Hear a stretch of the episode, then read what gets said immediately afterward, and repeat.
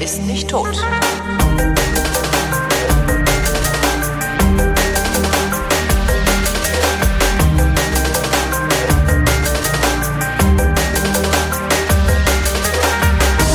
Hier ist eine weitere Ausgabe jener Sendung, wo zwei Flaschen, namentlich Christoph Raffelt und Holger Klein, sich zusammensetzen, Flaschen öffnen, aus diesen Flaschen trinken und über die Inhalte dieser Flaschen und sonstiges reden. Hier sind die Flaschen. Spezialthema Wein mit Christoph Raffelt. Und Holger Klein. Ja. Wir trinken heute. Was trinken wir denn heute? Wir trinken heute ähm, Weißwein von der Obermosel. Obermosel. Mhm. Sage ich gleich was zu. Okay. Von Stefan Steinmetz. Stefan Steinmetz P- mit PH, weil es gibt noch einen Stefan Steinmetz mit F Aha. von der Mittelmosel, äh, wo das Weingut aber äh, Günther Steinmetz heißt. Ah ja. Habe ich jetzt genug verwirrt? Ja. Ja, hast du. Also wir, wir müssen dazu sagen, Ich wir habe haben mir das vorgenommen. Ja, heute, Satz. heute werdet ihr von uns, heute werdet ihr von uns natürlich nach Strich und Faden belogen, ja? denn wir haben die Weine geschenkt gekriegt. ja? Das heißt, ähm, wir, wir, das, das, ihr könnt euch jetzt schon mal sicher sein, dass die Weine, die wir heute besprechen, also die Weine von Stefan Steinmetz, preist Stefan Steinmetz, die Weine die besten Weine der Welt sind. Ja? Nee, das sind sie nicht, aber den Anspruch hat er ja auch nicht. Das ist ja das Angenehme dabei. Hör doch mal auf, der hat uns das geschenkt. Wir müssen hier, also ne, ihr solltet Ja, gar nichts anderes trinken mehr als äh, die Weine. Hört Ja, ihr das, zu? das, das ist eine andere Sache. Nee, ich glaube, der ist gerade noch im Urlaub. ah, der hat's gut. Ja. Jetzt haben wir die ganzen schönen Sachen, die ganzen interessanten kulinarischen Sachen haben wir jetzt vor der Sendung besprochen. Wir Da kommen wir ja noch mal drüber. Noch mal drüber wir haben reden? das ja nur angesprochen. ja, aber angesprochen. ich weiß nicht, was ich jetzt zu Piri Piri noch weiter erzählen sollte. Ja, das weiß ich Aber ich habe ein schönes nicht. Bild davon. Ich fülle ja meinen Tumblr. Ich habe jetzt einen Tumblr, ne? Äh, den, von dem aus ich Ach, du hast auch einen Tumblr? Ja, ja. Ich habe ja auch einen Tumblr. Ach echt? Kenne ich auch nicht. Wo findet man den denn? Hab ich, hab ich noch nie noch mal reingucken. Also du, du kannst bei mir auf der Seite ist direkt ein Link rechts in der ah ja, siehst du? Bei mir nicht. Also der ist halt. da. Wo ist denn hier ein Tumblr? Ich guck mal gerade, wo ist denn bei dir ein Tumblr? Ich sehe keinen Zweitblock Tumblr. steht da. Zweitblock, ein Zweitblock. Ja, Seit einiger Zeit betreibe ich einen Tumblr-Blog, das alle Randnotizen und Weinentdeckungen fallen. Siehst du, das ist bei mir nämlich genauso. Ich habe meinen Tumblr benutze ich eigentlich für, ich schmeiß da halt Fotos rein, die ich irgendwie, ja, weiß ich nicht, die ich irgendwie ein bisschen behalten will, weil die halt, die halt nicht gut genug sind für meinen Flickr. Ja. Und Okay. äh, die ich auf und, und Twitter ist halt so flüchtig, weißt du, und ich will das dann irgendwie nochmal haben und dann vielleicht nochmal reingucken. Und äh, wie es der Zufall will, äh, poste ich da seit Wochen oder Mhm. so ähnlich nur Fotos von irgendwelchen kulinarischen Ereignissen. Also wenn ich was gegessen habe, was mir irgendwie äh, in Erinnerung geblieben ist, oder wenn ich ein Bier getrunken habe, das mir in Erinnerung geblieben Ah ist. ja, so ein bisschen so mache ich das auch. Da steht meistens nur ein Satz unter dem Bild und Ja, dann Sätze schreibe ich da kaum rein. Ich schreibe da eigentlich nur rein, was es ist. Ja, guck mal, sie, siehst du meins? Ja, sehe ich. Äh, Heidi Lachs, ne? Was? Heidi Lachs. Ja. Ja, ja, ja. Das ist großartig. Lachs. Heidi Lachs.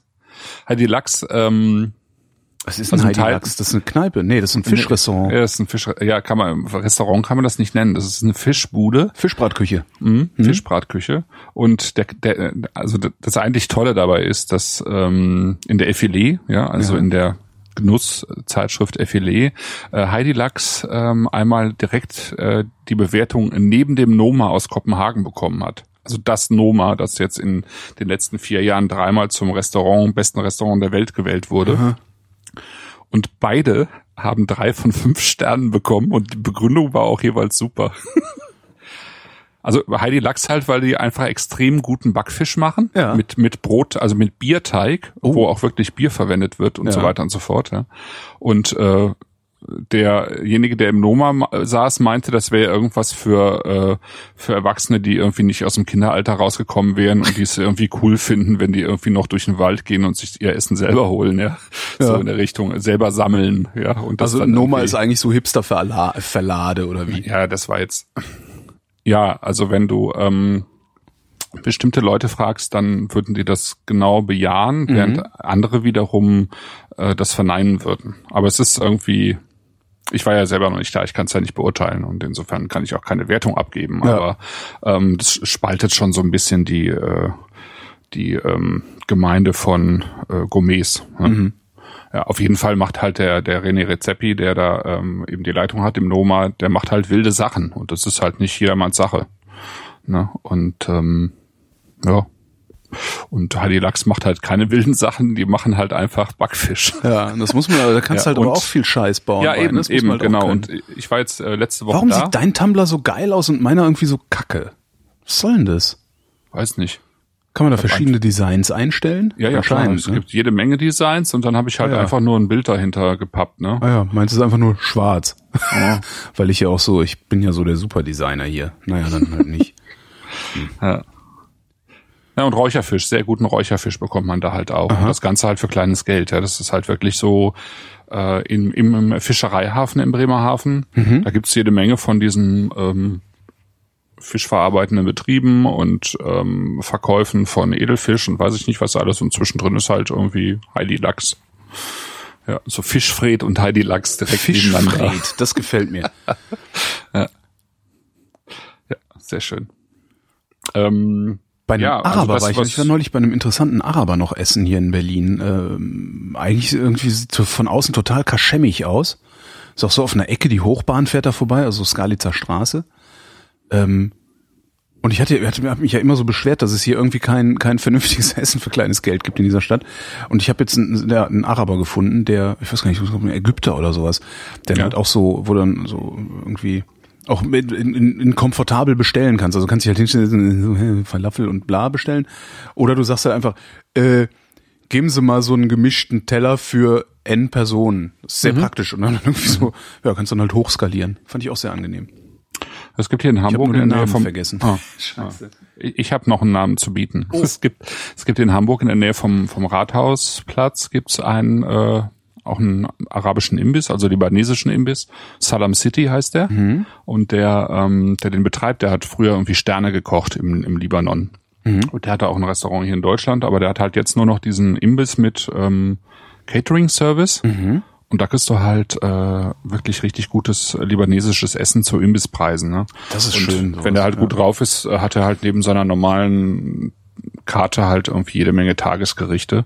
Äh, eben super frisch und äh, günstig und es ist einfach gut. Ja. Mhm.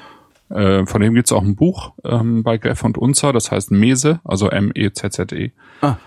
Ich hätte so gerade Jonathan Mese im Kopf gehabt, der irgendwie rumschreit, dass der libanesische Wein die Dekonstruktion des die Welt, Welt zerstören wird. Genau. Der libanesische Wein hat sich aufgemacht, die Welt zu zerstören. Ja.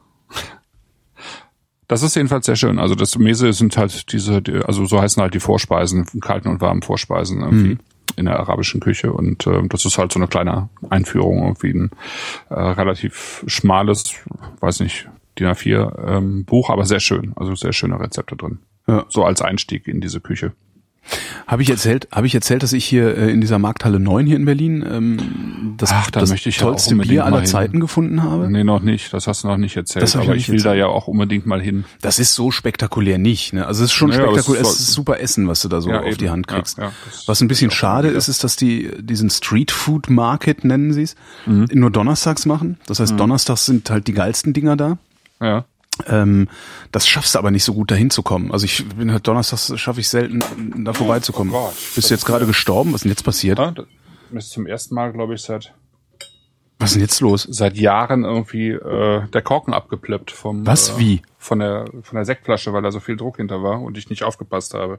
Ach, du hast die, du hast versucht, die parallel Ich habe gerade den. Cremant geöffnet, ja. Du hast den Cremant geöffnet. Ich habe den. Cremant geöffnet. Ja, nee, Verdammt. da. Sauerei. Jetzt hast du, jetzt hast du den Jetzt Salat. habe ich den Salat. Jetzt bin ich froh, dass ich diesen diesen äh, Korken nicht direkt in meinen Bildschirm geschossen habe. Ich glaube, es ist insgesamt nichts passiert. Na sowas. Es klang aber unangenehm, immerhin. Ja, ich habe, ich hatte den Daumen noch gar nicht drauf. Das, das Ding ist einfach abgeschossen. Mhm. Ich, na, egal. Also es war jetzt eine super Atmo dazu. So, ich putze jetzt noch ein bisschen hier. Na klar. Erzähl mal weiter. Ja, ich, wo Welches war ich? Bier? Genau, ach genau, nee, äh, und die haben halt immer, Donnerstag schaffe ich es da immer nicht so hin, darum kriege ich die ganzen wirklich, also es gibt da so geile Standardsachen, also so Standardläden, die tolles Zeug machen, aber es gibt dann halt auch immer bei diesem Streetfood-Abend halt nochmal tolle andere Sachen und die kriege ich immer nicht mit. Nee, aber es gibt eine Brauerei und zwar in dieser Markthalle. Ja. Ähm, die, äh, äh, ich weiß nicht, ich glaube, der braut sogar im Keller unter der Markthalle. ja. Und diese Brauerei heißt, also das Bier heißt Heidenpeters. ah ja, das habe ich schon gehört, aber noch nicht probiert. Und das Pale Ale von denen, das hat mir richtig Schuhe ausgezogen. Also das ist, äh, ja, das das ist sicher so- eh viel jetzt in Berlin auch nochmal, was Bier angeht. Ne? Diese Amerikaner, glaube ich, die da Bier brauen und Heidenpeter und ich glaube noch ein paar andere. so Heidenpeters Pale Ale. Also jeder, jeder, der, der irgendwie kann, sollte, also die sind halt auch nur donnerstags, freitags und samstags da. Ähm, verkaufen es auch in Flaschen, haben aber nicht immer so viele Flaschen da, wie man haben will. Kann halt auch Okay. passieren, dass sie sagen, ja, wir haben jetzt nur noch drei oder sowas. Ähm, aber in frisch gibt's das immer. Das ist ein frisches, frisches Pale Ale, so aus dem, aus dem Hahn. Und also, ja, kann ich nur empfehlen. Womit wir die Kurve zu den Getränken gekriegt Ah, hatten. Getränke, ja. Clever, ne? Ja, ja. Das, das ist clever.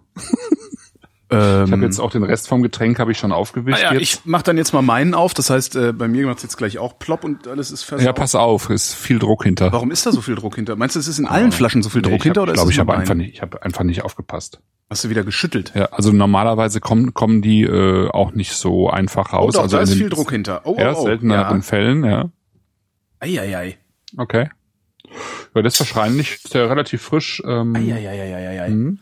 Das ist aber nochmal gut gegangen jetzt gerade. Das war richtig Druck. Also ich musste gerade, au, mal richtig Kraft aufwenden, um das Ding aufzuhalten. Ich hoffe, ich habe die richtige Flasche aufgemacht. äh, ich hoffe, du hast den, äh, du hast den Elbling Cremant, nicht den Liaison aufgemacht. Ich ne? habe den Elbling Cremant aufgemacht und Gott nicht den Dank. Liaison. Ah, ist gut, das ist gut. Weil heute, heute machen wir Elbling und Auxerrois. Auxerrois. Äh, wie spricht man das eigentlich richtig aus? Auxerrois. Auxerrois. Ah, gab's gestern übrigens auch. Ich war gestern im Supper Club ähm, und da gab's auch einen Auxerrois. Immerhin kannst du dich daran noch erinnern. Ich kann mich daran erinnern, ja doch, das, weil der war, der war sehr lecker. Und den hatten wir, wozu hatten wir den denn? Ich glaube, zu Fisch hatten wir den, ja. Ich glaube, den Ja. gab's zum Fisch. Warum ich könnte nicht? jetzt nochmal in den Fotos gucken, die ich gemacht habe. Das Essen, was es gab, ist auch in meinem Tumblr. Kannst du dir ja angucken. Äh, äh, genau, das Da hab habe ich dann nämlich auch noch noch gefragt haben. Wie heißt denn jetzt eigentlich dein Tumblr? Ach so, Holgi. Ach, einfach Holgi. Holgi. Punkt. Ach so. Das ist total billig. Ich hab's halt echt drauf. Ne? Ja, nee, das ist schon ganz gut. Meins, also ich meine, meins ist ja jetzt auch nicht so Wieso, wie, wie hieß denn das? Hab ich neu erfunden. Original ja, verkorkt wahrscheinlich. Dann. Äh, Ja, ja. original verkorkt, Tumblr. Aber welches Theme hast du da genommen? Weil meins sieht, bei mir sieht das nicht so aus. Steht das nicht unten? Nee, dein, dein sieht irgendwie total langweilig Ja, aus. sag ich doch.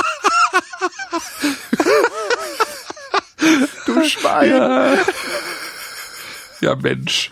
Ja, ich weiß auch nicht. Äh, ich äh, weiß jetzt auch nicht. Guck mal gerade. Ich guck mal gerade, ob ich rausfinde, wie meins heißt. Hier, ey. Ähm, der Eckhead hat den Wein nicht kalt gestellt. Ja, dann trinkst du ihn halt warm. Mein Sag ihm Gott. doch, du, du doch auch nicht. Ich ja auch nicht. Ja, genau, ich auch nicht. Obwohl ich jetzt äh, schon seit einer halben Stunde um den äh, Cremant eine Manschette habe. Das heißt, äh, Ah, da, äh, äh, äh, ah, da steht Theme. äh, Einstellung. Rubrik heißt dein Theme. Ah, ah, okay. Hast du dafür Geld bezahlt? Nö. Okay. Nee. Jetzt habe ich hier, Kann was habe ich jetzt dahin gemacht? Geld bezahlen? Ich lass mir den Wein sponsoren, ich lass mir das Themes sponsoren. Ja. Ja, nee, Nicht? Nee, nee. Ich finde das Theme nicht. Wie hieß es? Rubrik. Das ist alles anstrengend. Machen wir eigentlich eine Weinsendung oder geht's hier um irgendwie Tech-Gebubble, was keine alte Sau interessiert? Um, um alles Mögliche. ah, genau.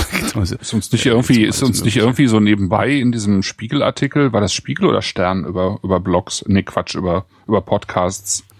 Es gab doch jetzt Ach so, wo Reismann geschrieben hat, dass da, dass da irgendwie äh, weiße alte Männer sitzen und sich volllaufen lassen und das wäre dafür verantwortlich, dass das Produkt in der Nische verharrt. Genau, das, äh, also viel mehr äh, als wir lassen sich doch offiziell irgendwie nicht vorlaufen. Weiß ich werden, gar nicht. Oder? Also ich glaube aber nicht, dass er das gemeint hat. Also weiß ich nicht. Und falls Stimmt. doch, mein Gott, Stimmt.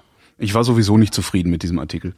Aber ist ja immer so, wenn man Gegenstand der Berichterstattung ist, Nicht fällt einem immer nicht. erstmal auf. Und die Frauen, also die Frauen, die Podcasts machen, die waren auch nicht zufrieden mit dem Artikel.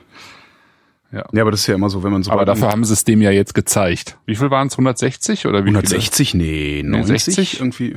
60, nee, 9, also ich meine 90, ich weiß gar nicht mehr. Nele erzählte das am Samstag in der Sendung, in der wir uns gesiezt haben. Ich war am Samstag zu Gast im, äh, im Deutschlandradio Kultur Viele? Ah, als Podcast-Experte sozusagen. Wow. Also ja, war so zehn Jahre Podcast äh, und sie hatten mich eingeladen, Nele Heise äh, und Markus Engert.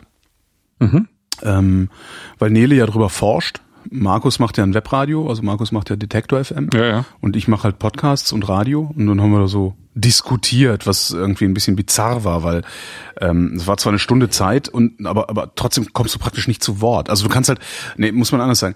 Ich bin's halt gewohnt, Gedanken zu formulieren und mir dafür Zeit zu lassen, bis der Gedanke ausformuliert ist. Vor allen Dingen, wenn ich eine Frage gestellt kriege. Ich habe halt nicht irgendwie so ein, so ein Set an Thesen, mit denen ich die ganze Zeit hausieren gehe, die ich auf allen möglichen Konferenzen vortrage. Und weißt du, so hast du ja immer so Ja. Kandidaten, so Kommentarwix-Maschinen, weißt du, die kannst du immer eine Frage stellen und da kommt dann irgendwie was, was raus, was sie sich vorher lange überlegt haben. Sowas habe ich halt überhaupt nicht. Entsprechend, äh, entsprechend äh, habe ich dann immer versucht zu antworten, so, ne? Eine Antwort und dann war die Zeit vorbei, wo ich antworten konnte. Das war immer ein bisschen seltsam. Aber Nele erzählte jedenfalls, dass, wie viele es waren und ich habe es vergessen. Ich glaube, es sind, ich glaube, aber es waren äh, irgendwie 90 müssten es gewesen sein oder noch mehr. Okay. Ja, aber trotzdem viele. Also ich meine, 90 ist äh, schon eine ziemlich beeindruckende Zahl überhaupt schon. Ich weiß gar nicht, wie viele Podcasts gibt's denn überhaupt in Deutschland? Äh, keine Ahnung. Ja, ich auch nicht. Also, ja, weiß ich nicht. Aber Okay, sollen wir anstoßen? Oh ja, anstoßen. An. Ich habe ich hab das jetzt eingeschenkt, ohne gluckern zu lassen. Warte, hier, genau. Du hast also zwei Gläser da stehen. Ich auch. Ha. Das hört überhaupt nicht mehr auf zu klicken. Geil, das mache ich nochmal.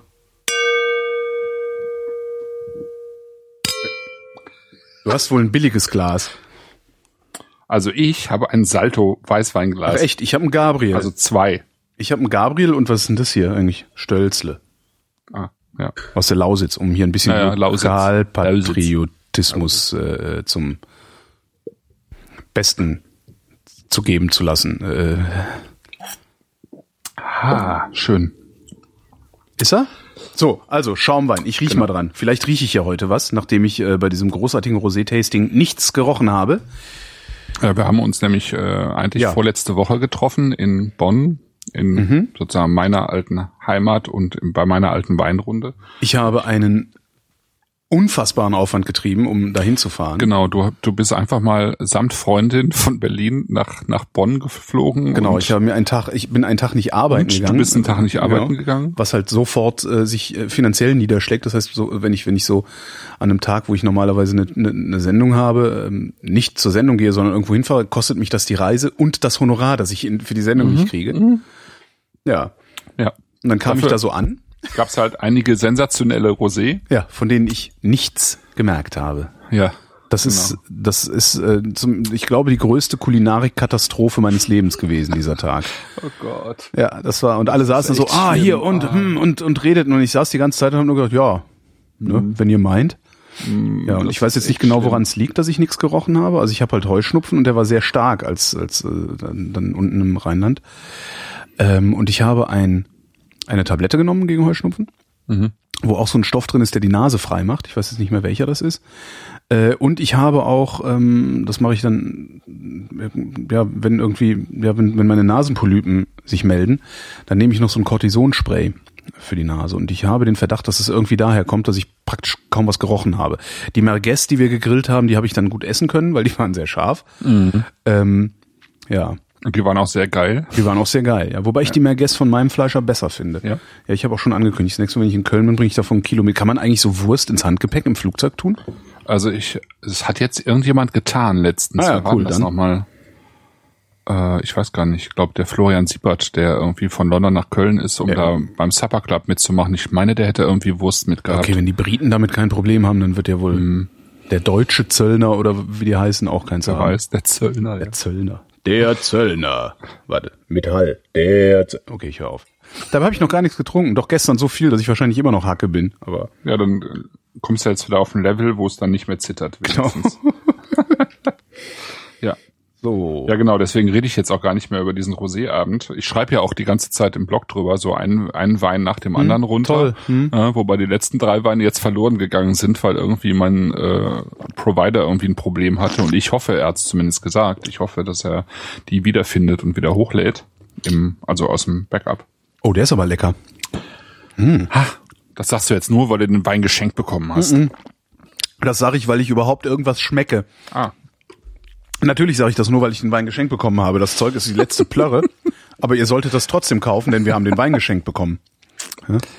ja, und gleich doppelt. Womit auch einigermaßen klar wäre, wie billig wir sind. Ey, es ist zum Kotzen. Nee, nee, das, das war ja einfach äh, geschenkt. Also Genau. es war, war halt geschenkt. Ich, äh, also ich frage die Weine ja immer an, bitte, bitte mit Rechnung auch. Ähm, aber es gibt einfach Menschen auch, die äh, wollen das dann nicht. Und der Stefan Steinmetz gehört halt dazu. Also das, das, das Schöne ist, also wir machen ja schon äh, was Besonderes, weil wir in zwei Sendungen Weine von einem Winzer nehmen. Das Ja. haben wir bisher nicht gemacht. Ich äh, habe das deswegen gemacht, weil ich irgendwie für diese und die nächste Sendung keinen Händler gefunden hatte, wo die Weine so gepasst hätten, dass man einfach mal sechs Flaschen hätte abnehmen können. Weil man, wenn man immer so, nur drei das, Flaschen ja. bestellt, dann hast du halt immer so hohe Versandkosten. Ja. Das ist dann irgendwie relativ teuer und der Aufwand ist so hoch. Deswegen finde ich es eigentlich schöner, irgendwie sechs Flaschen zu bestellen für jo. zwei Sendungen.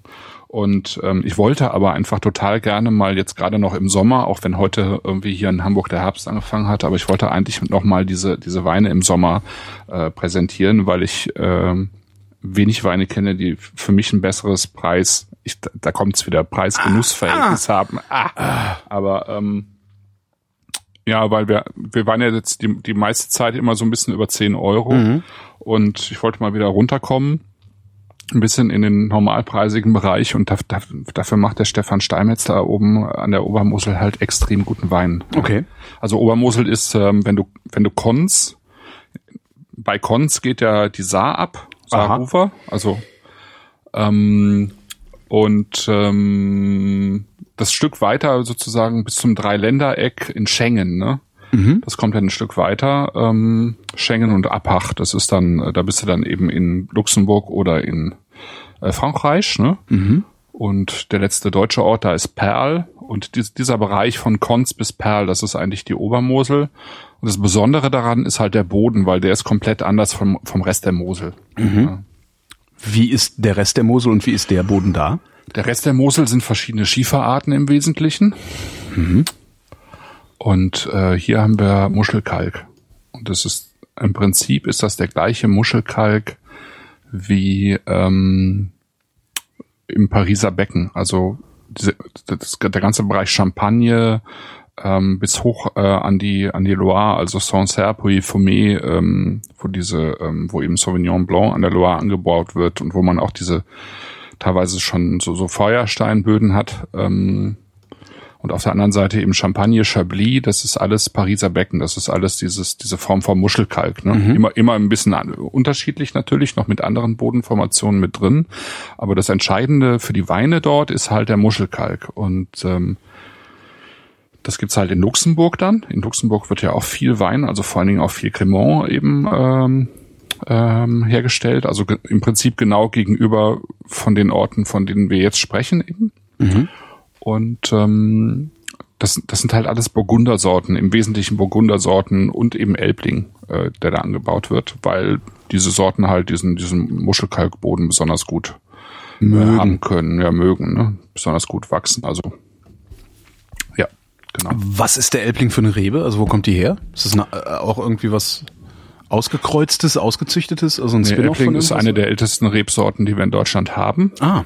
Mhm. Wir hatten ähm, hatten auch mal das äh, schon mal angesprochen. Ich glaube, die erste, die zweite Sendung, die wir gemacht haben, da hatten wir schon mal einen Elbling aus der Ecke. Mhm. Ähm, ich glaube sogar ein Auxerrois. Ähm, Auxerrois ist tatsächlich eine Burgundersorte.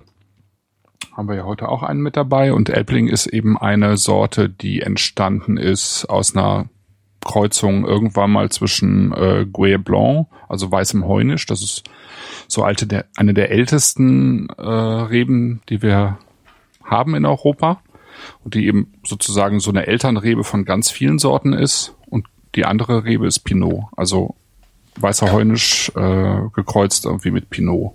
Mhm. Ähm, das ist die ähm, Sorte jetzt für den Auxerrois und Elbling ist, ähm, glaube ich, äh, also weiß man nicht ganz genau, das ist auch weißer Heunisch und irgendwie ist da Traminer mit drin. Mhm. Also Traminer und vielleicht sogar noch eine Wildrebe, aber das ist noch nicht so ganz klar. Auf jeden Fall, also was klar ist, ist, dass es die seit sechs, 600, 700 Jahren in Deutschland gibt. Mhm. Und ähm, habe ich ja schon häufiger mal erwähnt, es gab ja früher im Wesentlichen den gemischten Satz also im deutschen Weinberg, ne? ganz viele Rebsorten in einem Weinberg. Kreuz und quer. Mhm. Genau, kreuz und quer. Und Elbling war die Leitrebsorte. Das heißt, das ist so eine Rebsorte, die relativ in der Mitte von allen Rebsorten reif wird. Mhm. Also es gibt welche, die sind früher reif, es gibt welche, die sind später reif. Und wenn der Elbling in einem gemischten, also gemischten Weinberg äh, reif ist, dann wird meist geerntet. Mhm. Und es, es, war früher äh, eine der verbreitetsten Rebsorten und heute gibt's die halt fast nur noch an der Obermosel und in kleinen Teilen von, von Sachsen. Weil sie woanders nicht gedeihen mag? Doch, aber es ist Hat äh, sich so eine relativ, ja, hat sich so durchgesetzt. Okay. Es gibt halt sozusagen edlere Rebsorten, äh, Rebsorten, die irgendwie tiefer und und ähm, komplexer sind als als der Elbling und ähm, also der Elbling ist eine relativ einfache frische Rebsorte, Ja.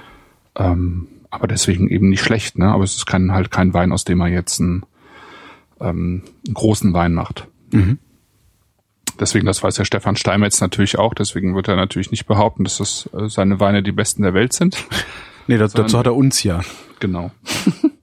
nee, aber das, äh, also der, also was, ihn halt auszeichnet ist, also Elbling ist eine Rebsorte, die eben auch sehr sehr hohen Ertrag bringt, ähm, wenn sie will. Also die haben hat hat sehr große ähm, sehr große Frucht. Also da hängt einfach sehr viel am äh, am ähm, Stamm, wenn man den nicht begrenzt und äh, dann kann man daraus eben auch einen äh, ja, ziemlich viel Masse machen, ne? Dünne, relativ dünne, nichtssagende Masse.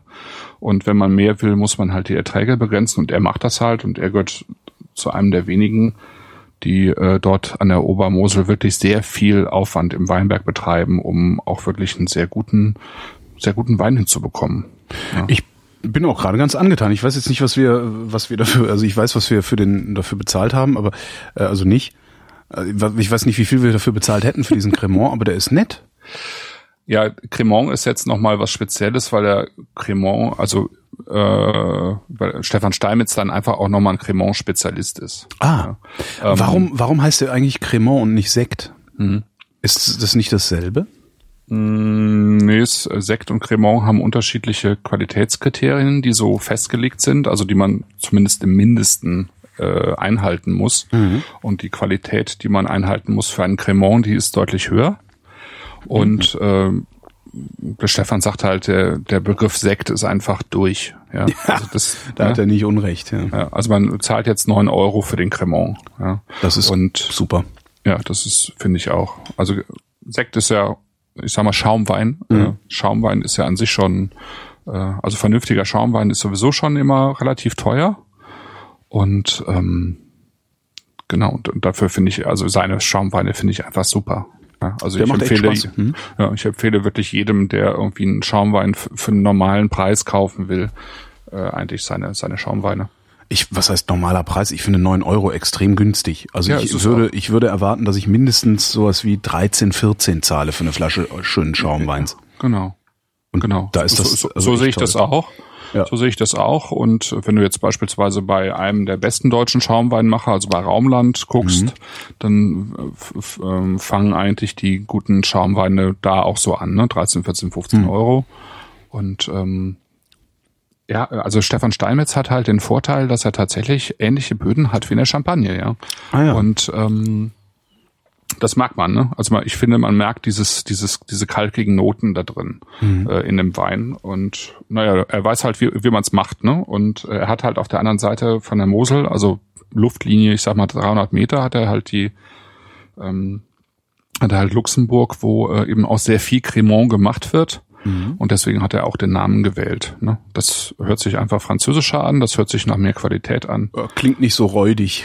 Klingt, Sekt genau, klingt halt klingt ein nicht- bisschen räudig. halt- also man muss ja. halt, man muss halt schon, also wenigstens da angekommen sein, wo ich angekommen bin, begriffen zu haben, dass Sekt nur räudig klingt, Mhm. äh, aber nicht räudig sein muss. Ja. Aber das haben ja sehr nicht, viele nicht räudig sein muss, aber eben leider auch immer noch häufig so ist. Ne? Genau, ja, stimmt, ja, ja, ja. Ja.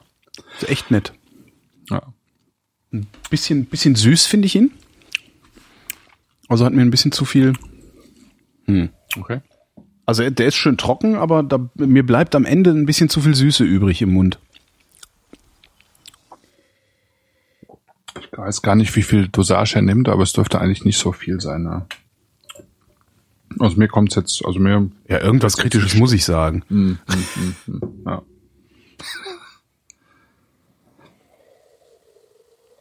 Ich finde in der Nase sehr zurückhaltend auch, ne? Ich finde den in der Nase eigentlich total schön, weil er so ein bisschen tatsächlich auch sowas ähm, von einer, von einer guten Hefe drin hat. Mhm. Und von einer frischen und aber doch relativ reifen Frucht. Also es ist ein sehr frischer Cremant. Aber man hat so reife Noten irgendwie mit drin, finde ich. So, so, so ein bisschen von, von, also nicht mehr nur grünem Apfel, sondern auch so ein bisschen gelber Apfel dazu. Und dann eben diese Hefenoten. Aber die sind nur relativ am Anfang da, ne? Dann verflüchtigen die sich in der Nase, finde ich.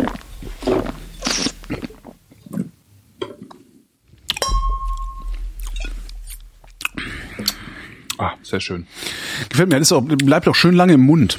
Also ist auch nicht so schnell weg wie sonst so günstige Dinger. Ja. Ja, Schick. Das wird, ich glaube, mit dem besaufe ich mich dann nachher auch. Alleine, weil ich das irgendwie cool finde, mich mit Schaumwein zu besaufen. Also, man Ja. fühlt sich dann ja doch immer so ein bisschen präsidialer oder sowas. Hm, Ja, ja, es ist irgendwie, es wirkt so ein bisschen, genau, bisschen eleganter und so. Genau, man, man fühlt sich eleganter, genau. exklusiver. Natürlich mit C geschrieben. Ja. Welchen machen wir als nächstes auf? Den einfachen ähm, Elbling sozusagen ohne Blubber, das ist die helle Flasche. Die helle Flasche ohne Blubber. Weiße Flasche. Er hat sogar richtige Korken drin, das heißt, mein Korkenzieher kommt mal wieder zum Einsatz. Das ist ganz witzig, die teuren, also die, die, die teureren, die wir zuletzt hatten, hatten alle Schraubverschlüsse, ne? Ja. Ja. Ja, ich glaube, an der Mosel tatsächlich ist es noch nicht so verbreitet mit den Schraubern. Mhm.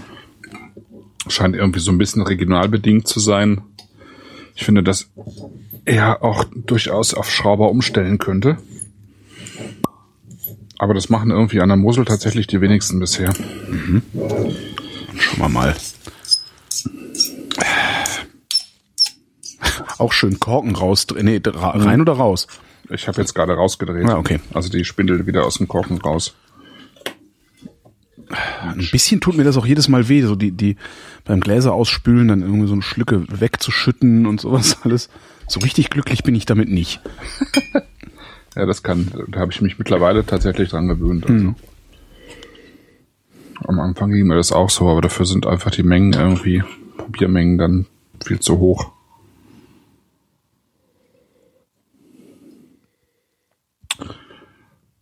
Ja. Und ähm, Warum rieche ich denn nix? Riecht der wenig? der, riecht, der riecht relativ wenig. Okay, gut. Und ich bin nicht so gut im Training, dann klappt das, ja. Der hat so ein bisschen Blüten, weißen Blütenduft, würde ich Weißen sagen. Bisschen- Blütenduft, sehr schön, ja. Weiße Blüten. bisschen Apfel zu.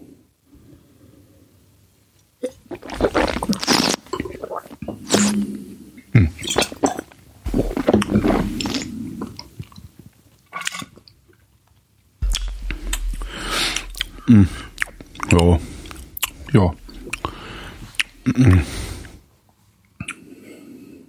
Tja. wa- Hm.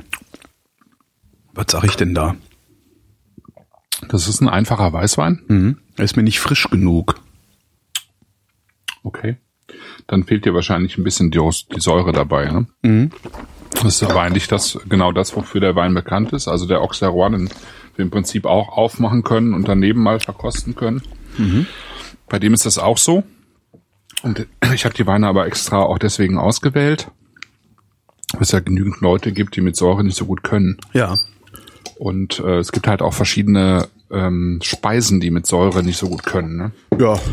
Und ähm, deswegen finde ich halt, dass äh, gerade der Elbling mit seinen 5,20 Euro die Flasche ähm, eigentlich ein Ja, idealer... gut, 5,20. Dafür Ja, ist es ja. natürlich ein toller Wein. Also, äh, ja, eben. ja.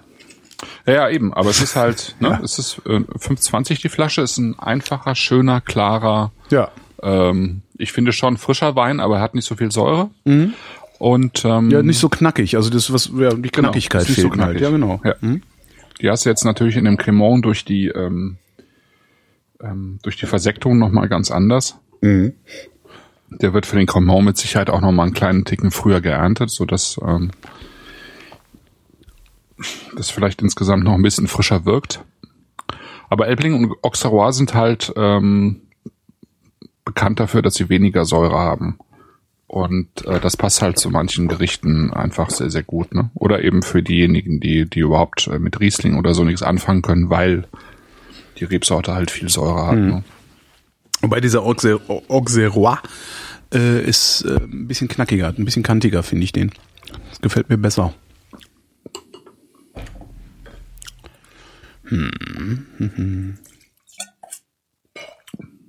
Also ich finde, der hat nicht mehr Säure, Nee? aber er hat ein bisschen mehr Frucht. Okay, das kann sein. Ne? Und er hat also ein bisschen mehr, ist ein bisschen würziger. Mhm. Der hat ein bisschen mehr etwas, was äh, Silvaner zum Beispiel manchmal hat, also dieses ähm, leicht, also vegetabil würziges. Also ich weiß jetzt gar nicht, welches Mhm. Vegetabil würzig ist also, so gemüsig. Ja, so ein bisschen gemüsig. Der Chat also sagt ganz etwas leicht. dropsig. Ähm, was genau ist jetzt dropsig? Dropsig würde ich den nennen, wenn der, wenn der so ein bisschen nach Bonbon schmecken würde. Ne, Drops. Also wenn die Frucht sozusagen wie so eine Bonbonfrucht schmecken würde, Mhm. finde ich jetzt bei dem eigentlich nicht unbedingt. Ähm, der Chat sagt auch, ähm, für, für einen süffigen Schaumwein ist der, äh, der Elbling, äh, der Cremant eben ihm ein Hauch zu trocken. Etwas mehr Süße wäre angenehm. Ähm, und fragt, gibt es eigentlich äh, sowas wie Zech-Schaumwein?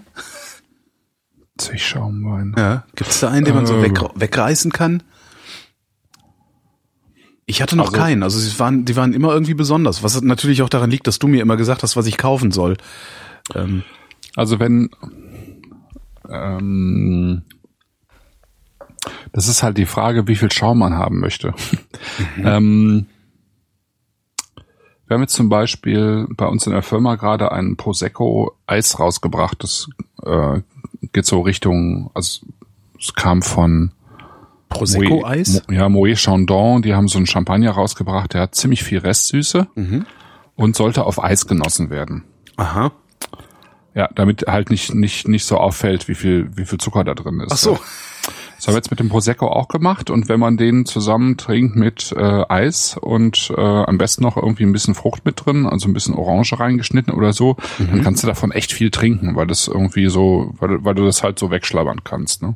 Also ich würde mal, also ich würde mal behaupten, ein, ein guter Prosecco gibt's ja auch, ähm, ist eigentlich ein idealer äh, Zech-Schaumwein, weil er halt relativ wenig Druck hat. Also sag mal, ein Champagner hat normalerweise 6 Bar Druck, also viel Druck in der Flasche, deswegen auch, äh, ähm, ja, der hat einfach viel Schaum, ja, also viel Bläschen in, integriert. Ein äh, Cremant hat normalerweise so vier, viereinhalb, so wie der So jetzt ein guter Mountainbike-Reifen. Hm. ist halt weniger und ein Prosecco hat im Zweifelsfall auch nochmal weniger. Äh, Cremant wird halt auch auf der Flasche, also da ist die zweite Gärung halt auch auf der Flasche, wie bei Champagner. Und ein Prosecco wird normalerweise im Tank äh, vergoren. Das heißt, es gibt so ein Tankgärverfahren. Ja. Ähm, da ist das, äh, der Schaum dann nicht so fein. Äh, das Ganze wird nicht so lange gelagert. Aber es gibt halt auch gute Prosecco und die haben normalerweise mehr Restzucker. Einfach weil die süffig sein sollen. Ne? Und wenn man das jetzt nicht haben will, dann ist äh, empfehle ich beisp beispielsweise Vinho Verde aus Portugal. Das ist kein Schaumwein in dem Sinne, aber es ist halt ein weißer Wein, der oder auch Rosé oder Rot, aber normalerweise eben Weißwein, der eben mussiert. Mhm. Ja, oder Lambrusco, da hätte man das äh, dann in Rot. Ne? Äh, während ist das, was du gerade während du jetzt gerade geredet hast. hast, habe ich genau dieses, das, das nochmal rausgekramt, ähm, Ja. was mich so irritiert hat. Ich habe es noch nicht geöffnet. Also mir haben Ja. mir hat ein, ein Hörerpaar, die in Italien im Urlaub waren, haben mir einen Karton Wein mitgebracht, haben gesagt, hier, wir haben was Tolles gefunden, würden wir dir gerne schenken. Und das haben die mir jetzt äh, vorgestern äh, haben wir uns getroffen und äh, ich habe den Wein, also den Karton entgegengenommen und las auf dem Karton nur Lambrusco. Und wenn ich, also ich, ne, ich bin ein Kind der 80er Jahre. Wenn irgend, also es gab so zwei Weine, Frascati und Lambrusco. Ne? Frascati war der Weißwein, Lambrusco war der Rotwein und den gab's in äh, Hektoliterweise für unglaublich kleines Geld beim Italiener und der war immer irgendwie scheiße.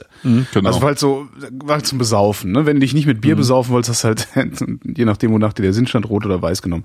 Das, das ist so, alles, was ich über Lambrusco weiß, ist, das ist billiger, billiges Pennerglück. So. Mhm, Genau, das ist halt genau das Problem. Und was, äh, wahrscheinlich dasselbe Problem wie wie was was was die deutschen Winzer auch sehr sehr lange hatten, nachdem äh, hier nur noch Süßwein abgefüllt Genau. wurde, ne, oder Genau. gezuckerter Wein. Naja, jedenfalls äh, nahm ich so den, Karton entgegen und man will ja auch höflich sein und so. Und ich lese so Lambrusco und konnte, ich habe es nicht geschafft, mich zusammenzureißen. habe gesagt, äh, Lambrusco. Was halt so viel heißt wie, oh, äh, ja, danke. Und ähm, er meinte dann auch direkt so, ja, ja, nee, es, also, ne, wir wissen schon, Lambrusco, schlimm, schlimm. Ähm, aber das hier ist wirklich was ganz anderes, das ist wirklich toll. Ja. Und äh, dachte ich, na okay, dann lasse ich mich mal überraschen. Also, weil die werden ja nicht sich die Mühe machen, einen Karton Wein abzudrücken, der dann total kacke ist, obwohl an, um mich zu betrollen höchstens, aber. Naja, und dann, dann äh, bin ich hochgegangen, habe den mal aufgemacht, den Karton, und dachte, huch, also ich hatte nur Lambrusco gelesen, mir war gar nicht klar, was drin ist. Denk ich, was sind das für komische Verschlüsse, weil die haben so einen Sektverschluss gehabt. Ähm, und habe dann mal ein bisschen genauer gelesen, stellt sich raus, es ist ein, äh, ein Corletto äh, Lambrusco Grasparessa di Castel Vetro. So, ich kann es schlecht lesen hier gerade. Ähm, und dann las ich Vino Frizzante Secco. Äh, also ein trockener Frizzante. Also ein, Fri- ein Frizzante ist ein Prosecco, ist ein, ist ein Frizzante, ne? Also ein, Ja, zum ein Beispiel. trockener roter Schaumwein. Ich habe mir, mir war bis zu dem Moment, wo ich diesen Karton aufgemacht habe, noch nicht mal klar, dass es rote Schaumweine gibt. Ist das neu? Nee, ähm, ist nicht neu. Also Lambrusco, um, um, um es mal sozusagen von vorne aufzuzäumen. Lambrusco ist, ähm, es gibt verschiedene ähm, Rebsorten davon, aber im Prinzip ist das erstmal ein ganz alter italienischer Wein ähm, aus dem relativ aus dem Norden von Italien und der wird eben schon ganz lange auch eben als Perl, Perlwein oder Schaumwein hergestellt. Schaumwein. Und er hat, wie du schon sagst, er hat halt irgendwie, wie viele andere Rebsorten oder Herstellungsweisen auch, äh, ist irgendwann total verkackt, weil es ist halt in, in Massen irgendwie ins Ausland geschwemmt wurde und eben billiger Fusel war. Ja, das wird wahrscheinlich so die Nummer gewesen sein. Die Deutschen fahren nach Italien in Urlaub zum ersten Mal, so 70er Jahre oder sowas. Ja, ja, genau sowas. Äh, trinken da Lambrusco, finden das ganz toll und exportieren den Kram. Und dann stellt sich raus, na ja gut, in Deutschen kannst du gut Lambrusco verkaufen. Mhm, genau. Und so war das halt mit Suave und äh, na, Suave ist halt auch, wenn es gut gemacht ist, ist es super, ja. Es sind toll, auch- es gibt tolle Weine, die, die du auch, wenn die gut gemacht sind, in, te- teilweise zehn Jahre in den Keller legen kannst, ja. Wirklich guter Weißwein Mhm. aus, aus Trebbiano, äh, aus der Trebbiano-Sorte. Ähm, Trebbiano? Ja, Trebbiano. Und ähm, so ist das halt mit Lambrusco auch. Aber es gibt halt sehr, sehr gute Hersteller, die eben sehr, sehr guten Wein machen. Ja. Und äh, eben witzigerweise, wir kennen das eigentlich nur süß oder so halb halbtrocken, ja. Ja. Ähm, aber der der der eigentlich gute Lambrusco ist meistens trocken, trockener roter Schaumwein. Ja. Und das ist tatsächlich selten. Äh, roten Schaumwein herzustellen, aber es gibt's auch noch anderswo. Also in Australien ist es sehr in Mode gekommen, Syrah, also Shir- Shiraz, äh, zu versekten. Und dann hast du Mhm. Auch, tatsächlich auch diesen, diesen üppigen, also, oder, oder nehmen Ja, wir andere, also diese Nee, 16, schon. 16 Umdrehungen Syrah, äh, Ja, so viel haben die wahrscheinlich dann nicht. Die werden wahrscheinlich auch ein bisschen früher äh, gelesen und so. Aber insgesamt hast du schon einen extrem fruchtigen, äh, fruchtig würzigen äh, Schaumwein, der dann eben erstaunlicherweise knallerot oder dunkelrot ist, Ja. schwarzrot und trocken. Wow. Ja. Ähm, da gibt's schon ziemlich abgefahrene Sachen. Ich bin gespannt auf den, auf den Lambrusco. Also ich muss mich die ganze Zeit schon zusammenreißen, den nicht aufzumachen einfach. Aber das wäre halt Perlen vor die Säue, weil ich kann einfach so viel auch nicht saufen. Ich habe jetzt schon wieder das Problem, diese Flaschen, die wir heute aufmachen. Ich bemühe mich ja immer, die dann irgendwie über die Woche verteilt doch noch irgendwie äh, äh, wenigstens ansatzweise wegzutrinken. Und das gelingt mir so oft nicht. Also ich schütte so viel weg. Das ist Ja, eigentlich immer so eine furchtbare Schande irgendwie. Ja. Also bei unseren Steinmetzweinen ist der der Auxerrois äh, äh, eindeutig mein Favorit. Also den finde ich wesentlich weiter vorne, weil er, weil er fruchtiger ist und weil er auch irgendwie, ich finde ihn ein bisschen eckiger auch. Der der Elbling ist mir zu weich. Okay, ja, Mhm. kann ich nachvollziehen. Also ich finde ihn auch ein bisschen feiner, ein bisschen würziger, den äh, Auxerrois, aber ich mag den Elbling trotzdem. Und ähm, in der Tat ist es eigentlich, ähm, also beide Weine passen extrem gut. Die Zeit ist jetzt vorbei, aber fürs nächste Jahr. Diese beiden Weine, auch speziell vom Stefan Steinmetz, finde ich, passen extrem gut zu Spargel. Weil Spargel hat äh, Das- nicht besonders ja. gut mit, mit äh, säurehaltigen Weißweinen äh, klarkommt, weil das dann relativ schnell, also durch die Bitterstoffe, die der Spargel hat, halt metallisch schmecken kann. Und das ist bei diesen Weinen halt gar nicht. Ne? Ja. Und äh, das passt super. Kann ich den so, kann ich den denn bis nächstes Jahr liegen lassen oder muss ich den sofort trinken, weil er sonst äh, äh, kaputt ist? Nö, kannst du Vor schon einem bis- Jahr kannst du, ja, ja. Ja, ja, kannst du. Kannst du. schon. Ja. Aber wie gesagt, äh, der füllt, füllt die frischen Sachen dann auch äh, im, ich glaube im April etwa ab. Und äh, dann beginnt die Spargelzeit und dann äh, ist ein Karton Elbling fällig, ja. Mhm. Das ist einfach, das passt einfach super. Thema liegen lassen. Mhm. Ähm, kann man eigentlich jeden Wein wenigstens ein, zwei, drei, vier Jahre liegen lassen? Oder gibt es welche, bei denen man das nicht kann? Ich habe tatsächlich hier den Stefan Steinmetz, also den einfachen Elbling, auch mal drei, vier Jahre liegen lassen. Das schafft er nicht. Mhm. Ähm, zwei Jahre, würde ich sagen, ist die Obergrenze. Also im nächsten Jahr würde ich ihn trinken und ähm, im übernächsten Jahr, naja, und danach eigentlich nicht mehr. Zum Kochen. Ja. ja. Dafür ist er nicht gemacht. Ne? Kann ich von außen erkennen, welcher Wein dafür gemacht ist, ein paar Jahre liegen zu bleiben?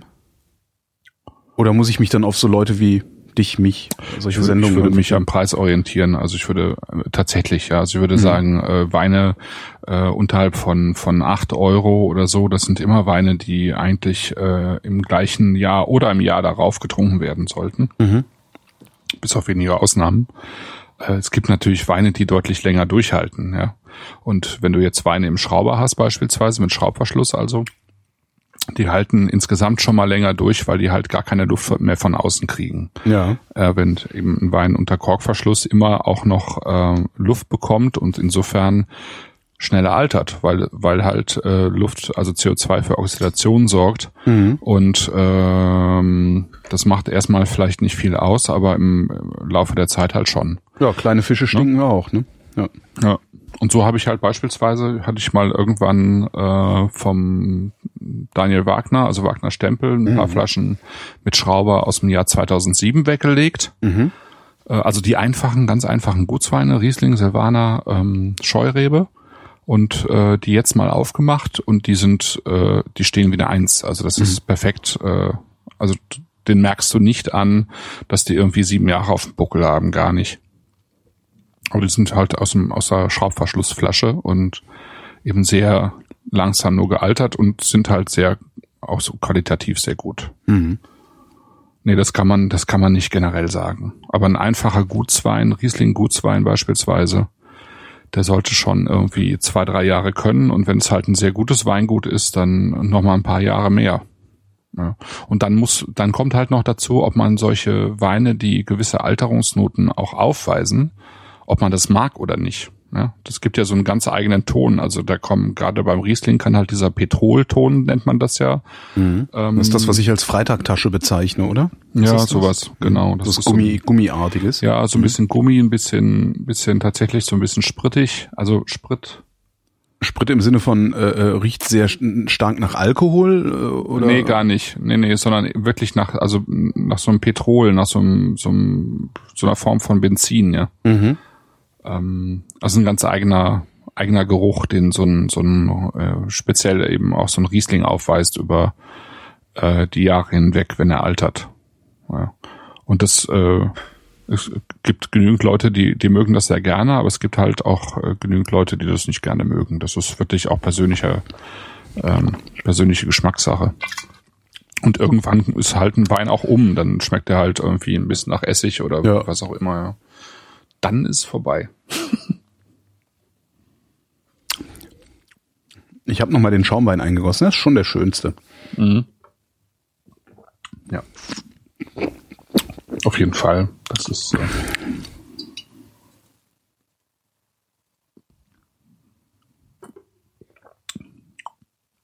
ja, Auxerrois, um das noch mal kurz zu sagen, ja. ist halt ein, also der, der Ort Auxerrois ist gar nicht so weit weg vom Chablis, also auch von der mhm. Ortschaft Chablis, also im Burgund.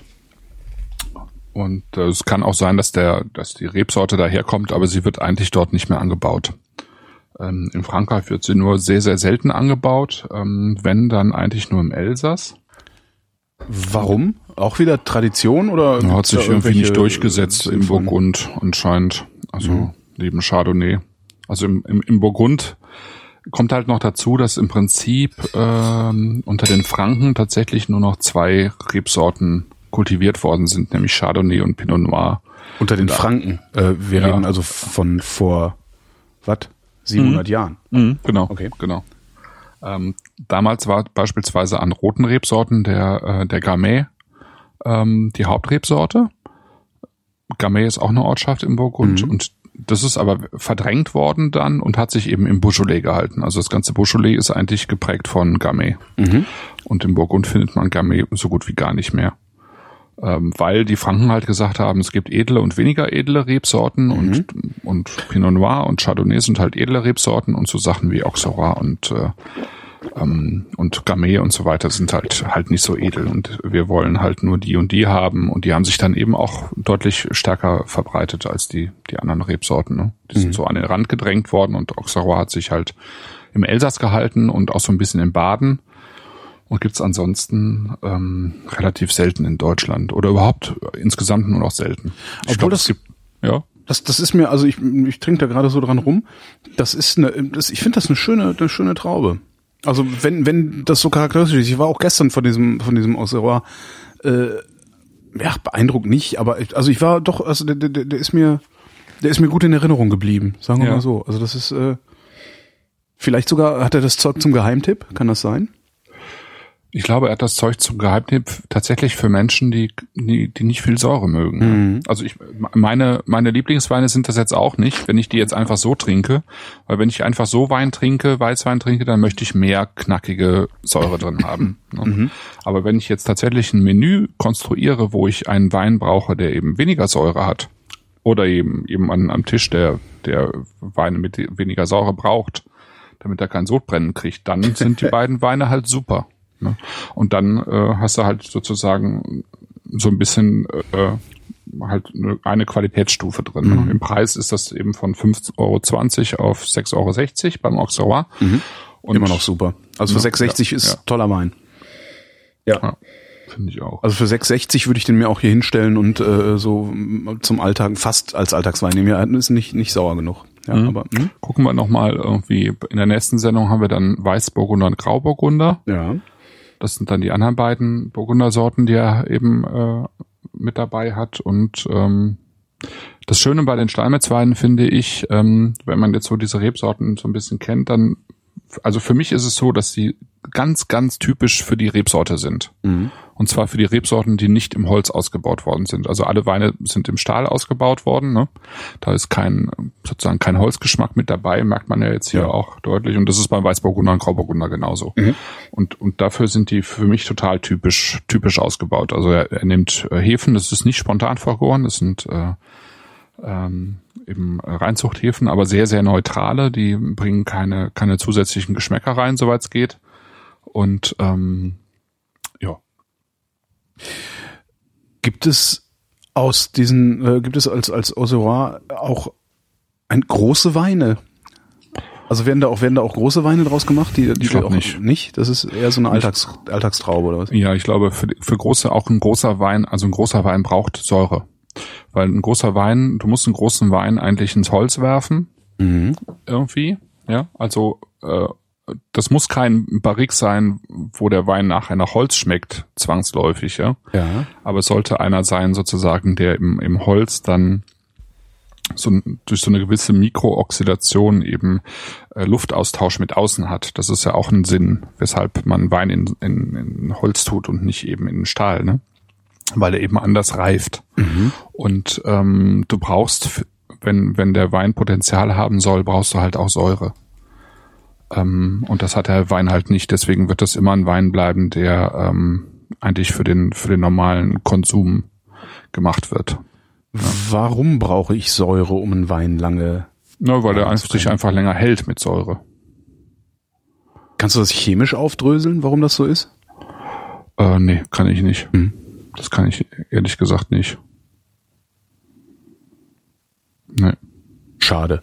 Ja, müsste ich mal, kann ich ja mal nachfragen für nächste, für nächste Sendung. Warum, also es ist, bestünde doch eigentlich auch die Möglichkeit für Winzer sowas draußen auf die Flaschen zu schreiben. Also ich sehe das bei Bier sehr häufig.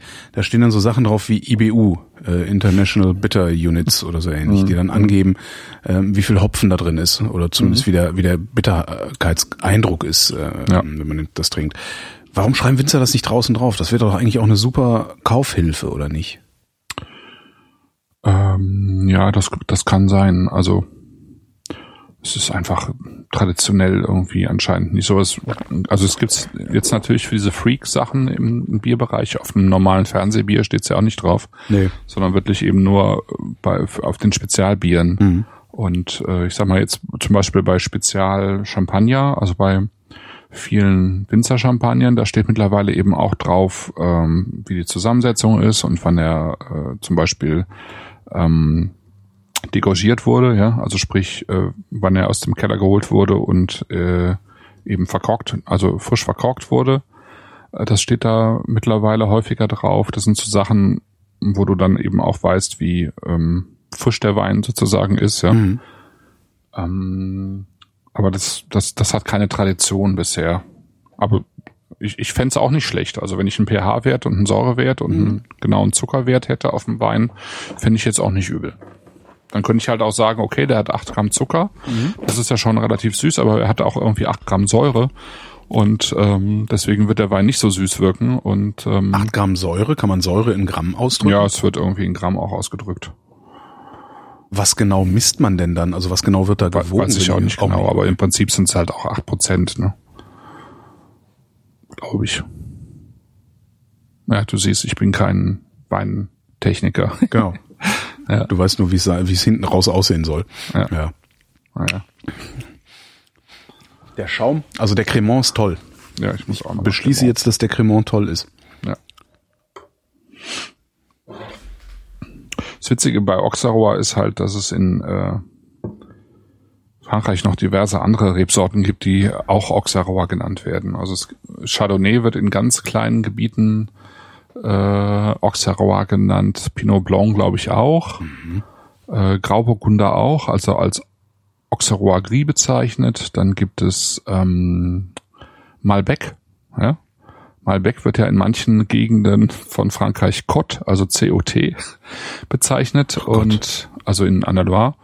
Und, ist das dasselbe ähm, wie in, in äh, Italien, wo irgendwie auch ein und dieselbe Traube in jedem Ort anders heißt? Ja, ja, genau. Hm. Das, das passiert, gibt's in Frankreich teilweise auch. Sehr unpraktisch. Genau, dieser Cot, also Malbec, wird eben äh, in manchen kleinen Regionen wiederum auch Auxerrois genannt. Ich glaube sogar unten in Süd, Südwestfrankreich äh, wird der manchmal Auxerrois genannt. Also ist äh, teilweise echt verwirrend.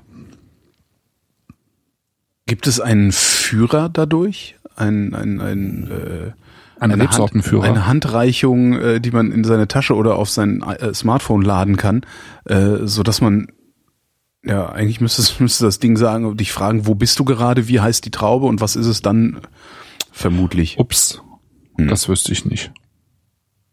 Nee, keine Ahnung. Ich finde auch dieser Cremant, also normalerweise hast du, hast du in so, hast du in so Schaumweinen ja immer noch diesen, dieses nussige, nussige, hefige Mhm. Und ich finde, das ist da kaum vorhanden. Weniger, ja. Mhm. Also er macht so ein bisschen. Also dieses nussig-hefige hast du schon sehr stark bei länger ähm, gelagerten, äh, hochwertigeren Schaumweinen. Also das heißt, je jünger, desto weniger ist das da drin wahrscheinlich auch. Ja, eigentlich mhm. schon. Also es hängt immer auch nochmal damit zusammen, wie, er, wie die Grundweine ausgebaut worden sind. Ähm, denke auch, welchen Hefetyp man verwendet, ähm, wie stark dieses nussig-hefige oder dann auch eben dieses Brioche, ne, so diese, mhm. diese brotteigige, süßbrotige äh, dann auswirkt. Mhm. Aber meistens hast du es schon eher bei etwas gereifteren äh, Champagnern oder Schaumweinen. Ja, das hast du bei einem frischen äh, seltener. Mhm. Ja. Und es kommt auch ein bisschen darauf an, wie die, wie die Rebsorte sozusagen auf den, ähm, auf die, die Hefe sozusagen reagiert. Es kann sein jetzt, dass der, der Liaison, den wir dann beim nächsten Mal probieren, das ist, äh, sind eben Burgunder-Rebsorten dann, die da verarbeitet sind. Mhm. Dass die zum Beispiel äh, dieses Hefige so ein bisschen stärker transportieren. Mhm. Ja.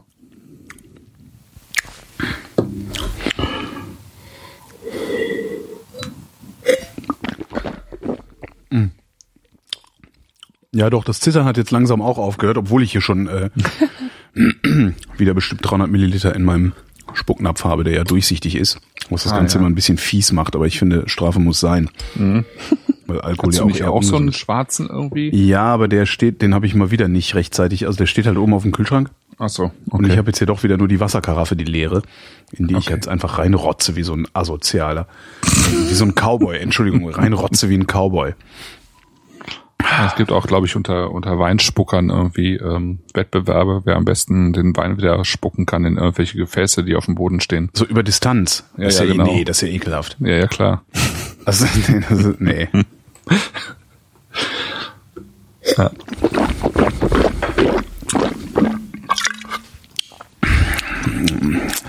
Ich habe äh, ich hab ja mit dem Stefan Steinmetz schon schon einen Winzer-Podcast gemacht, mhm. dieser Moselreise, äh, Moselreihe, was sehr sehr schön war, weil äh, ähm, er ähm, immer mal wieder im Gespräch war mit seinem Sohn, der irgendwie, weiß nicht, sechs, sieben, acht ist und im Weingut mithilft, soweit er eben kann und ähm, an dem Tag halt tatsächlich unten im Keller die äh, die Fässer gereinigt hat, nicht weil er musste, sondern weil er wollte.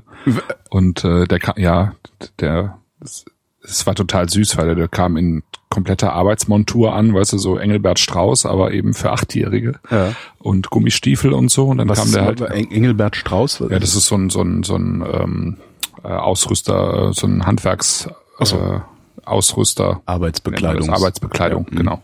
Sozusagen der, die führende Marke, glaube ich, hier.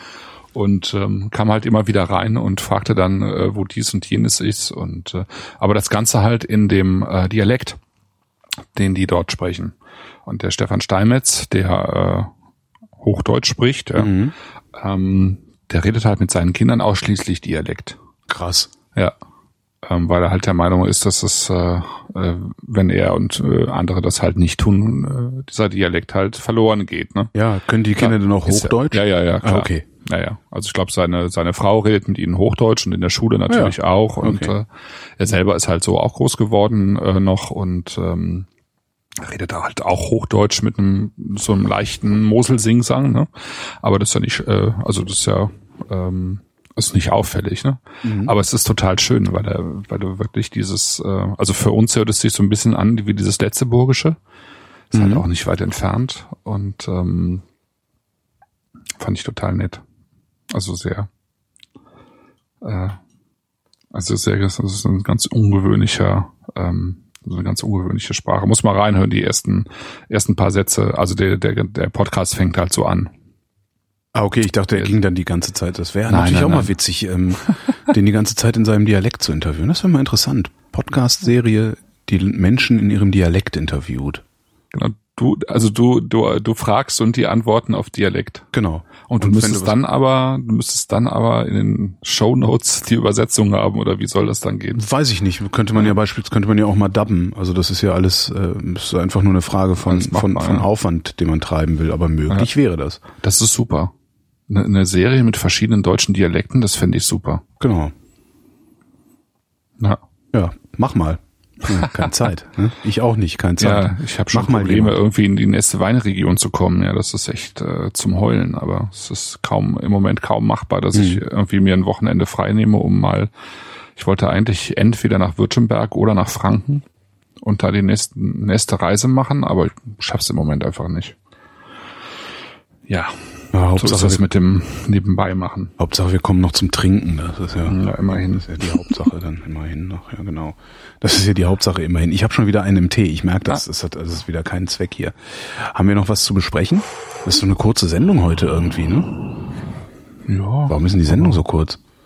weiß gar nicht, wie, wie ein Stündchen haben wir jetzt. Ja, ein Stündchen haben wir gemacht. Das ist ja schon lang genug, aber äh, es ist verblüffte das mich ist nur kürzer gerade als so. sonst. Ne? Das ist kürzer als sonst. Ja, was haben wir denn vergessen? Haben wir irgendwas vergessen? Ja, ich wollte eigentlich stundenlang über Rosé sprechen, aber geht ja jetzt nicht. Doch kannst du. Erzähl mir mal, was ich da Quatsch. getrunken habe. Das war, ich war ja nicht dabei. Also doch ich schon, aber meine Nase war ja nicht dabei. Ich Hm. wollte einfach mal, äh, ich wollte einfach mal so ein bisschen eine Bandbreite von Rosé äh, zeigen, Ja, weil Rosé halt ja auch. tendenziell ja unterschätzt wird. Mhm. Also kommt ja auch nicht von irgendwo her. Also meist, den, den meisten Rosé, die man trinkt, äh, ist halt auch nichts Besonderes. Ne? Aber der meiste Wei Weißwein und Rotwein, der verkauft wird, ist halt auch nichts Besonderes. Ne? Also Eben. deswegen. Aber Rosé ist halt immer irgendwie sowas zwischendrin, irgendwas zwischen Rot und Weißwein und es ist nicht richtig rot und deswegen kann es halt auch nichts Richtiges sein. Ist aber halt nicht so. Woher kommt das, dass Rosé so auf so eine komische Art verpönt ist? So, Also so ist halt so Tantenwein, ne? Ist also für ja. Ich glaube, es liegt wirklich, also ich, ich finde die Farbe ja eigentlich total attraktiv. Und Mhm. zum, zumal es halt eine ganze Bandbreite gibt, sozusagen von diesen ganz leicht äh, angefärbten Rosé, ja, der ganz wenig Farbe hat, bis hin zu Weinen, die, äh, die schon fast Rotwein sind, ja. Ja, da war ja auch einer dabei. Ja, ähm, äh, genau. War auch einer dabei. Warum ist es denn dann trotzdem noch ein Rosé? Also woran bemisst sich denn, dass es ein Rosé ist, obwohl es aussieht wie rot? Hm, Ich glaube an der an der der, der Maische-Standzeit sozusagen, wie lange der der Saft auf den Trauben bleibt ja, und wann er dann wann er dann eben abgezogen wird, ähm, ist glaube ich ein, ein Hauptkriterium dafür, wann es wann es Rosé ist und wann rot. Ja. Und in diesem, in dieser, äh, also ich weiß jetzt nicht genau, wie wie wie es äh, äh, rechtlich äh, läuft, ja, also dass dass du eine bestimmte Stundenanzahl oder so nicht überschreiten darfst, in der eben der Saft noch mit der Maische ist. Ja. Wer würde das festlegen? Es gibt es in Deutschland beispielsweise das deutsche Weingesetz und ähm, da, da müsste das eigentlich drinstehen, ja. ja. Aber es ist halt, äh, also nur weil ein Wein sozusagen nur nur blass rosa ist, ist, ist es halt nicht direkt irgendwie ein dünnes Zeug, ne? Ja, das ist wahrscheinlich was, was das Gehirn, also ein Streich, den das Gehirn einem spielt, ne? Dass man denkt, ja, ist ja, nee, muss ja Plörre sein. Ja. Ja, genau. Ja, genau. Und ich glaube, glaube halt, dass es da auch irgendwie herkommt. Also das Weil man vom Rotwein aus betrachtet. Wenn Ja. wir hingehen würden und vom Weißwein aus betrachten würden, wäre das natürlich ein total spektakuläres Ding, weil das ein, ein, ein aberwitzig gefärbter Weißwein ist. Ja, genau. Ja. Ja. Ja, so, ne? So, in- so Ja. in der Richtung irgendwie, Das ergibt Sinn. ich. Guck noch mal gerade, ähm, Rosé-Weine sind sehr hellfarbige Weine aus blauen oder roten Trauben, die wie Weißwein vinifiziert werden. Die Beeren dürfen dabei nicht oder nur wenige Stunden auf der Maische liegen. Je nach Intensität des Kontaktes mit den Beerenhäuten ist der Roséwein unterschiedlich stark gefärbt. Das Farbspektrum reicht von Lachsfarben bis zu Kirschrot. Ja. Also die blauen Trauben werden unzerkleinert gekeltert, abgepresst und dann wie Weißwein ohne Schalen vergoren. Mhm. Ja, während der Rotwein eben mit Schalen vergoren wird. Ne? Das ist halt ein entscheidender Unterschied. Ja, ich, ich bedauere das sehr, aber ein Versuch war es wert. Ne? Also, ja, Ja, der, einer der spektakulärsten Weine war halt ein Wein vom Ätna, äh, der auf 1300 Meter Höhe wächst. Das ist äh, vielleicht der höchste Weinberg Europas. Und dieser Weinberg äh, hat Rebstöcke, die bis zu 200 Jahre alt sind.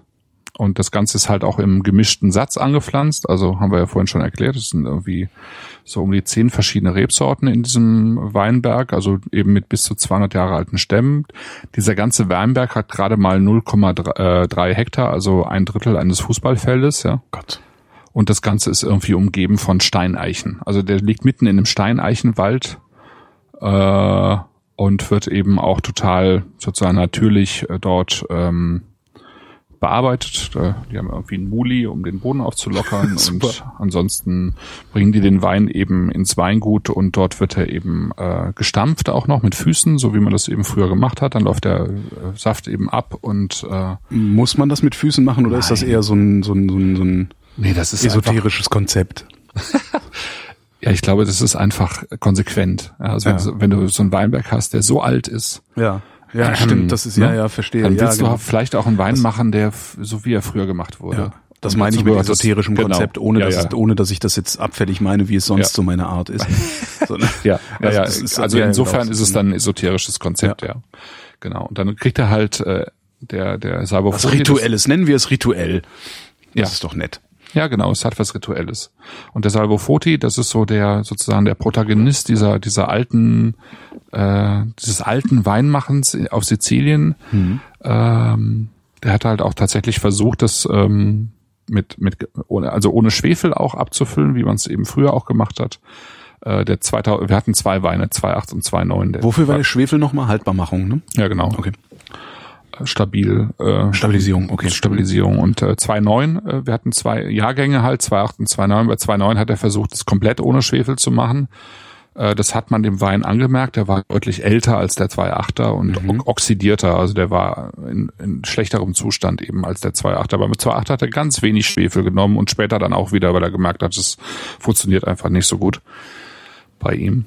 Ähm, und 2.8 war halt ein großartiger Wein. Das ist ein Rosé, also wirklich Rosé. Also die machen halt aus diesen zehn Rebsorten da irgendwie ein Rosé und dann hatten wir den ja auch nochmal als ähm, als Sekt, also als ähm, Rosé-Sekt mhm. aus diesem, weiß ich nicht, 2000 Flaschen, die da im Jahr gemacht werden, hatten wir dann drei verschiedene Weine. Das war eigentlich für mich das Highlight. Tja. Ja. Mein Highlight war dann letztendlich das Essen, weil ich das noch geschmeckt habe, weil es halt doch stark gewürzt war. Da jammer ich jetzt Monate, Jahre lang werde ich da wahrscheinlich drüber rumjammern, bis du mal wieder irgendwas organisierst, was mindestens genauso spektakulär ist, äh, woran ich dann äh, ja, dann müssen wir mal gucken, dass wo ich dann riechend keine so lange Anfahrt hast, ja. Ja, ja mir ist das ja selber auch mal passiert. Ich war auf einer auf einer auch ziemlich spektakulären Portweinprobe eingeladen. Ähm, und da gab's halt äh, Portweine, die die bis zu 80 Jahre alt waren und ähm, ich war erkältet und habe aber morgens halt noch geschmeckt und hast du das nicht eben schon mal erzählt? Ja, aber wir waren halt waren wir noch nicht noch unter uns. Ah, okay, ja, verstehe. Genau. Ich, ich habe gerade gedacht, was zum, zum Geier. Okay, ja, genau. Und äh, ja, als ich als ich dann halt mittags da ankam bei der Probe, habe ich auch überhaupt nichts mehr geschmeckt außer Alkohol. Das ist echt ätzend. Kriegt das man das, schon, kriegt man auch mit so normalem Nasenspray, Abschwellspray, kriegt man das auch gar nicht weg? Nee, habe ich nicht. Also ich habe es nicht, nicht wegbekommen. Ich habe einfach nichts mehr geschmeckt. Aber ja. wie machen das die Profis? Also weil die, die haben doch auch Erkältung, die haben doch auch irgendwie das ist aber auch wirklich das einzige Mal, dass mir das passiert ist, dass ich nichts mehr geschmeckt habe mhm. bei einer Probe. Naja, dann hast du halt wirklich Pech gehabt, ne? Ja. Ja. Und als ich dann jetzt wieder was geschmeckt habe, kürzlich habe ich dann, wo wir bei Rosé noch sind, äh, ich hatte noch eine Flasche Lamondier Bernier übrig. Aha. Ja, und der war kaputt. Echt? Das ist dann mal so richtig scheiße. Ja, ja, das der, dürfte eigentlich nicht sein. Echt nicht? Nö. Dann habe ich ihn wahrscheinlich, vielleicht habe ich ihn falsch behandelt. Kann auch sein, das dass er vielleicht sein. in der Sonne also gestanden oder sonst was. Ich was, habe keine vernünftige Lager. Was ist das? Äh, der Rosé von denen halt. Der Rosé von denen? Ja, der Rosé von denen. Ach Gott. Ja. Und der nee, war so alt nicht, lass ihn mal sechs Jahre auf dem Puckel gehabt haben oder ja, sowas. Das, nee, nee, das dann war, war, dann hatte die Flasche einen Fehler oder der Korken oder du hast ihn ich falsch gelagert. Ich vermute, ich habe den falsch gelagert, weil ich halt keine vernünftige Lagermöglichkeit hier habe. Mhm. Das geht mir immer noch total auf die Ketten, weil mein Keller so warm ist. Nee, das dürfte, das dürfte nicht sein. Also gerade dieser Rosé de Seigneur, der hatte halt auch relativ viele Gerbstoffe sogar mit drin. Mhm. Der hatte, hatte echt Power, der, der Wein. Und äh, man, man darf ja diese Schaumweine auch nicht unterschätzen. Also nur weil die jetzt Bubbles haben, sind die halt nicht weniger lagerfähig als andere mhm. Weine. Ne? Und äh, ähm, die haben dann vielleicht später weniger Bläschen, ne? wenn die, wenn die lange im Keller liegen. Mhm. Ähm, aber deswegen also die Grundweine werden ja, also wenn die Grundweine vernünftig behandelt werden, wie ein, wie ein guter sonstiger Wein eben auch, und wenn der Wein auch eben aus einem vernünftigen Weinberg kommt, dann hat er halt auch ein echtes Lagerpotenzial. Ne? Eben auch, weil er wiederum ja auch genügend Säure hat und so weiter. Und äh, naja, also ein, guter Schaumwein sollte schon auch irgendwie einige Jahre ja. durchhalten. Ja, ich denke auch, ich habe den falsch gelagert. Vielleicht ja. sollte ich mir wirklich mal irgendwie, aber das ist halt auch, das kostet halt auch wieder so Kohle. Irgendwie einen Mietkeller oder sowas. Mhm. Oder beim, beim, beim Winzer des geringsten Misstrauens mal fragen, ob der das, oder beim Weinhändler des geringsten Misstrauens mal fragen, ob der das nicht einlagern kann in seinem Keller oder irgendwie sowas. Tja, das ist schwierig. Weil ich, das, hat hier so ein, das gibt ja diese Self-Storage-Läden ähm, mhm. Läden. Mhm. und äh, bei mir ist einer direkt um die Ecke, also mit dem Fahrrad zehn Minuten. Ähm, und die sagten, dass sie jetzt im Herbst äh, auch Weinschränke anbieten wollen. Also ah, das gibt's okay. hier schon in Berlin, allerdings ganz am anderen Ende der Stadt, noch sogar noch Stadt außer, außerhalb, in Lichtenberg irgendwo. Und das ist mir dann wiederum zu weit. Es ist natürlich nicht schlecht, vielleicht so zehn Kilometer Distanz zu haben, dann gehst du halt nicht so oft dran, sondern lässt das Zeug auch wirklich liegen. Ja. Aber äh, das wäre mir dann halt echt doch ein bisschen zu weit, weil ich will wenigstens dann irgendwie in einer angemessenen Zeit dann noch hin können. Aber das ist halt auch nicht billig. Äh, ich weiß jetzt nicht mehr, wie viel das war, aber das waren auch irgendwie wenn du es zwei Jahre im Voraus kaufst und kriegst dann auch nur 60 Flaschen unter und sind dann halt auch uh. irgendwie 300 Euro oder irgendwie uh. so. Also es ist schon ordentlich. Mm. Und dann kann, dann kann ich mir für das Geld kann ich mir dann auch irgendwie einen, einen gebrauchten Weinkühlschrank kaufen, einen großen, ja. äh, und den Strom bezahlen. Ja, ja, ja, eben. Das ist echt sehr, sehr schade. Naja. Ja. Nee, nee, das ist schon ein Problem. Oder halt keinen Wein einlagern, sondern halt dann die gelagerten Weine vom Händler kaufen und dann den Aufpreis dafür zahlen, dass er den gelagert hat. Das, äh, Ja, Macht halt nicht so viel Spaß. Nee, du kriegst halt auch nicht alles natürlich. Ne? Du willst halt bestimmte Weine haben Mhm. und die kriegst du noch lange nicht gelagert, ja. Also ich meine, das kriegst du bei, bei äh, sag mal jetzt Bordeaux Rot, äh, also guten Bordeaux, äh, kriegst du es schon schon deutlich einfacher, ne? Ja. Aber dann die kosten halt auch Geld und alles andere kriegst du halt gar nicht gereift. Ne? Naja. Tja, doch das Haus meiner Eltern in Beschlag nehmen. Ja. Ja, dann würde ich sagen, gehen wir jetzt einen saufen. Genau. Beziehungsweise irgendwann ins Bett, weil morgen wieder früh raus. Oder so. Ich mach den Schaumwein noch leer. Was soll's denn? Ja, fein. Dann machen wir nächstes Mal die anderen drei Weine vom Stefan. Ja. Und dann Das sind dann aber auch noch Sommerweine, die wir dann im, zum Herbst besprechen. Ja, wobei ähm, es ist noch weiß, aber es ist äh, nicht jetzt nicht mehr so. Also ich meine, das ist Weißburgunder, Grauburgunder und dann eben noch ein sozusagen Burgunder Mhm. Cremant. Das ist schon okay. Das kann man auch im Herbst gut trinken, denke ich. Das waren. Ja, und dann können wir ja danach mal gucken, dass wir in Richtung Rotwein wieder gehen, so langsam. Weil's, weil's wieder früher dunkel wird. Ja, oder ein bisschen schwerere Weißweine. So ein bisschen Schwere Weißweine. Holz. Ja, sehr gut. Ja, ja. Schön 15, 15 und nix unter 15 Umdrehungen. Ne? So. Schön Australien. Das äh, waren die Flaschen. Wir danken für eure Aufmerksamkeit. ja.